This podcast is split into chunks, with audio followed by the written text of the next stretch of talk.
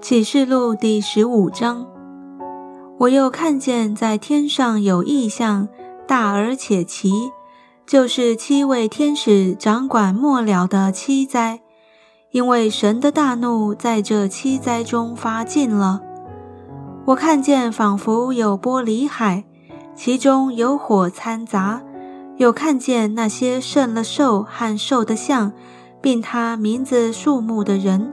都站在玻璃海上，拿着神的琴，唱神仆人摩西的歌和羔羊的歌，说：“主神全能者啊，你的作为大哉奇哉！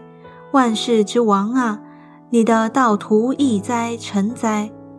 主啊，谁敢不敬畏你，不将荣耀归于你的名呢？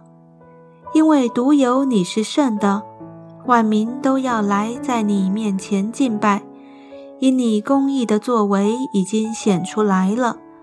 此后，我看见在天上那存法柜的殿开了，那掌管七灾的七位天使从殿中出来，穿着洁白光明的细麻衣，胸间束着金带。四活物中有一个，把盛满了活到永永远远之神大怒的七个金碗，给了那七位天使。